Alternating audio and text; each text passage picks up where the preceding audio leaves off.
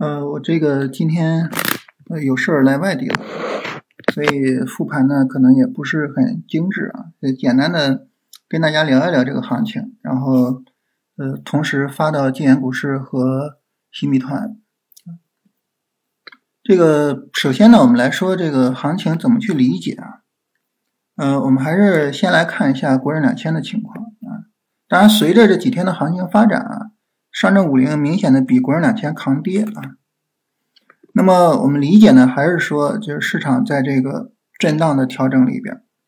啊，今天呢也没有正式的向下破下去啊。那当然就是说呃。对于我们来说比较重要的，就还是市场能不能维持住这个震荡，啊，也就是说明天是往下走还是拉起来，这个比较重要。如果这个震荡维持的话，其实这个调整整体上来说还是不错的。但如果说明天往下走，就这个震荡无法维持，那这个时候呢，可能就会比较麻烦一点。那这个震荡呢，我们看到从震荡区高点啊到今天，这是跌了两天时间。我们之前跟大家聊过啊，这种跌两天的这种下跌，我们怎么去判断这市场见底呢？就根据十分钟结构来判断啊。十分钟上，如果说市场有一个见底结构啊，也就是一波十分钟下跌和前一波十分钟下跌形成一个底部结构啊，价格创新低了，指标没有创新低，那这个时候呢，往往是有啊这种见底的可能性的。那很明显，现在市场呢是有这么一个结构。啊，就是看这个结构能不能起作用啊，也就是说有这种底部结构呢，有可能说市场能拉起来，也有可能呢市场反弹一下遇阻，接着往下走啊，所以明天的行情呢就比较重要一些啊，就看市场能不能扛得住。那这是从国证两千的角度啊，当然我们刚才也说了，就是上证五零呢最近比较抗跌，但整个走势呢，大家其实走的并不是呃说有很大的差距。因为上证五零也是底部一个小横盘，那对于我们来说，其实也是比较重要的，就是这个小横盘它是往上走呢，还是往下走，是吧？也是比较重要啊。所以明天的行情呢，相对来说会比较重要一些啊。如果说市场呢能够哎借着这个底部结构啊往上去突破拉起来，那后边呢可能就好走了。反过来呢，它如果向下破位，后边就不不太好处理了啊，就会比较麻烦。啊，所以明天是一个比较重要的时间节点啊，看市场怎么去选。当然，毕竟大盘是连跌了两天，所以这个时候其实从操作的角度，我们应该是相对比较积极的去找进场机会，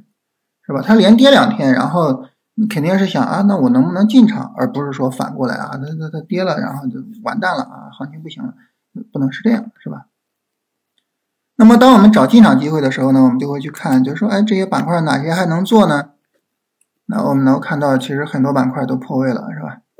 这个机器人啊破位了，啊，就是顺带着减速器，是吧？汽车，汽车没有破位，但是汽车这个下跌力度太大了，所以这个方向呢就不太好做。然后人工智能的方向是破位了，不好做，是吧？然后通信还可以啊，通信还可以，然后芯片破了。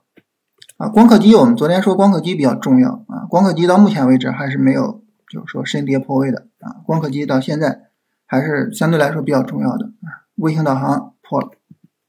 啊，医药也比较重要是吧？然后啊，煤炭是在上涨的啊，煤炭进场的话应该是在这儿进啊，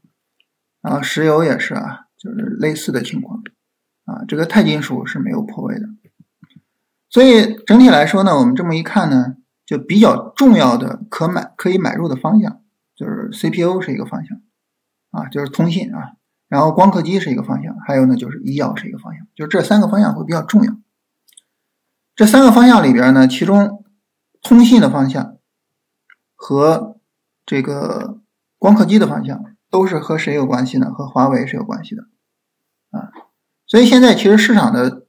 主要的动力还是在于华为这一块儿啊，还是在这一块儿，就是华为和医药基本上就市场的主要动力。然后呢，再加上煤炭和石油的周期，基本上就这样三个大方向。我们看今天走的比较强的啊，除了煤炭之外，其他的就都是和华为有关系的，是吧？五 G 这是跟华为有关系的，对吧？然后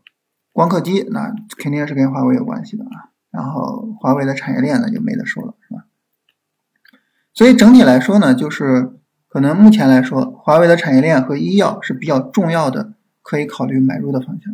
啊。煤炭这个呢，如果要买了就持仓嘛，持仓出场啊，没买那就等新的调整了啊。所以如果说这个你说大盘连跌两天了啊，如果说市场能扛住，我要去买，其实比较重要的就是华为的方向和医药的方向。这是跟大家聊这个行情的情况啊，我们今天就简单聊这些哈。